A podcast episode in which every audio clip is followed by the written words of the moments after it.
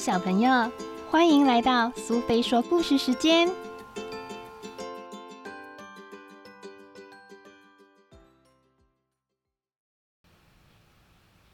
今天我们要讲的故事是《三个小偷的越狱大作战》，作者是穗高顺也，绘者是西村敏雄，译者是刘星，由少年儿童出版社所出版。冷的铁栏杆围住的牢房里，关着三个小偷。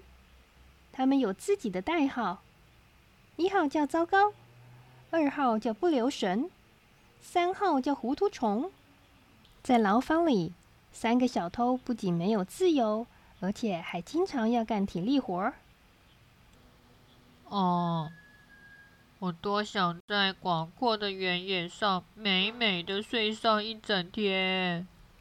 糟糕说：“我想到处走走，到没去过的国家看看。”不留神说：“啊啊！我想吃好吃的面包，喝好喝的汤，一直吃到肚皮撑。”糊涂虫说：“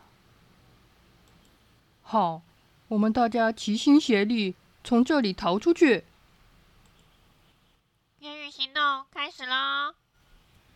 但是为了防止小偷逃跑，牢房里有看守。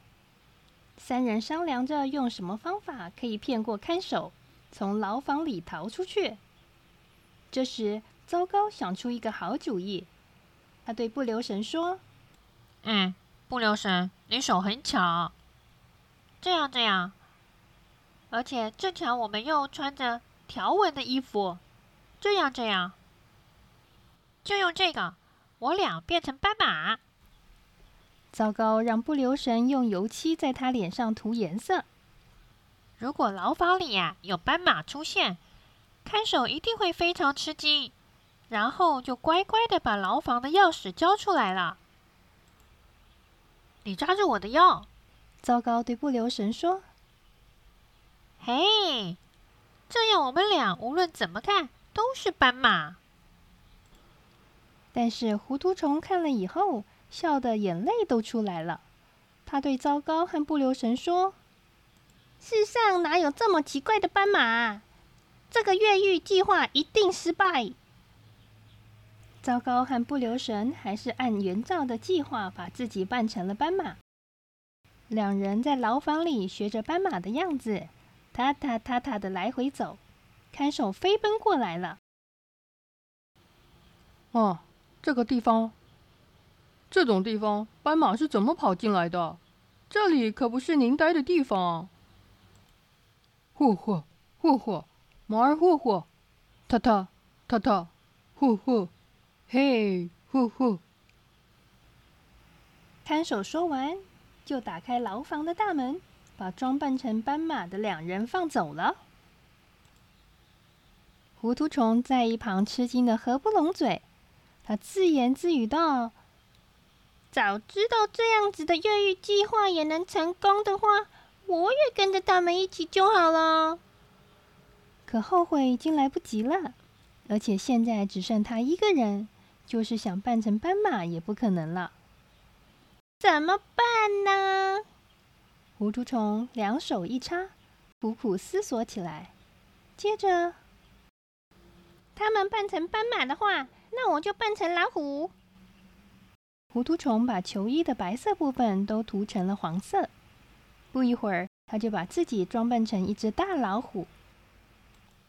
嗷嗷！老虎来了！嗷！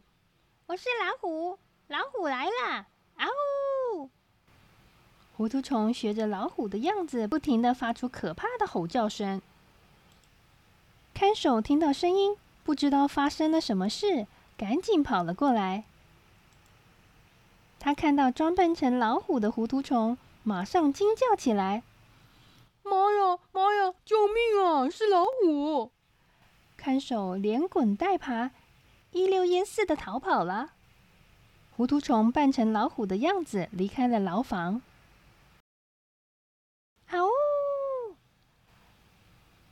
糊涂虫装成老虎的样子，在路上走着。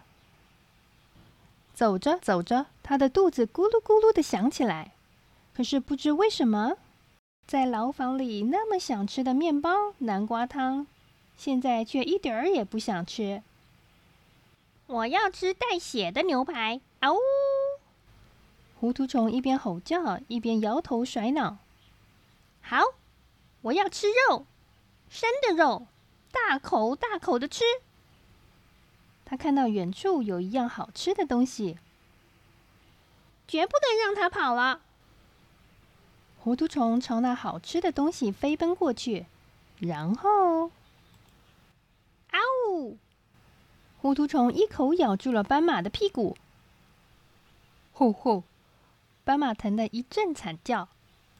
可是糊涂虫仔细一看，发现咬的不是斑马，而是装扮成斑马的不留神。啊！原来是你们，吓我一大跳！你们想装斑马装到什么时候啊？他一直拉着我不放。糟糕！指的不留神说：“我也想松手，可是我的手粘在他的腰上了，怎么也拿不开。”不留神委屈的说：“糟糕！”问糊涂虫。是怎么一回事哦？你们走了以后啊，我学你们的样儿，装扮成老虎，也逃了出来。渐渐的，我习惯了同时用脚和手走路，这样走起来更舒服。糊涂虫说。然后他们互相看了看，点点头表示同意。我们好像真的变成老虎和斑马了。这时候来了一辆卡车，卡车上的人把老虎和斑马抓进卡车里带走了。这下被吓坏的村民们心里的石头才落了地。卡车直接开到了动物园，就这样变成老虎和斑马的三个小偷，一直待在动物园狭窄的笼子里，做着在牢外过自由自在日子的美梦。结束。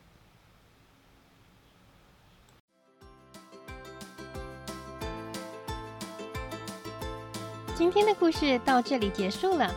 如果你喜欢听苏菲说故事时间，别忘了追踪并分享频道哦。谢谢聆听，我们下次再见。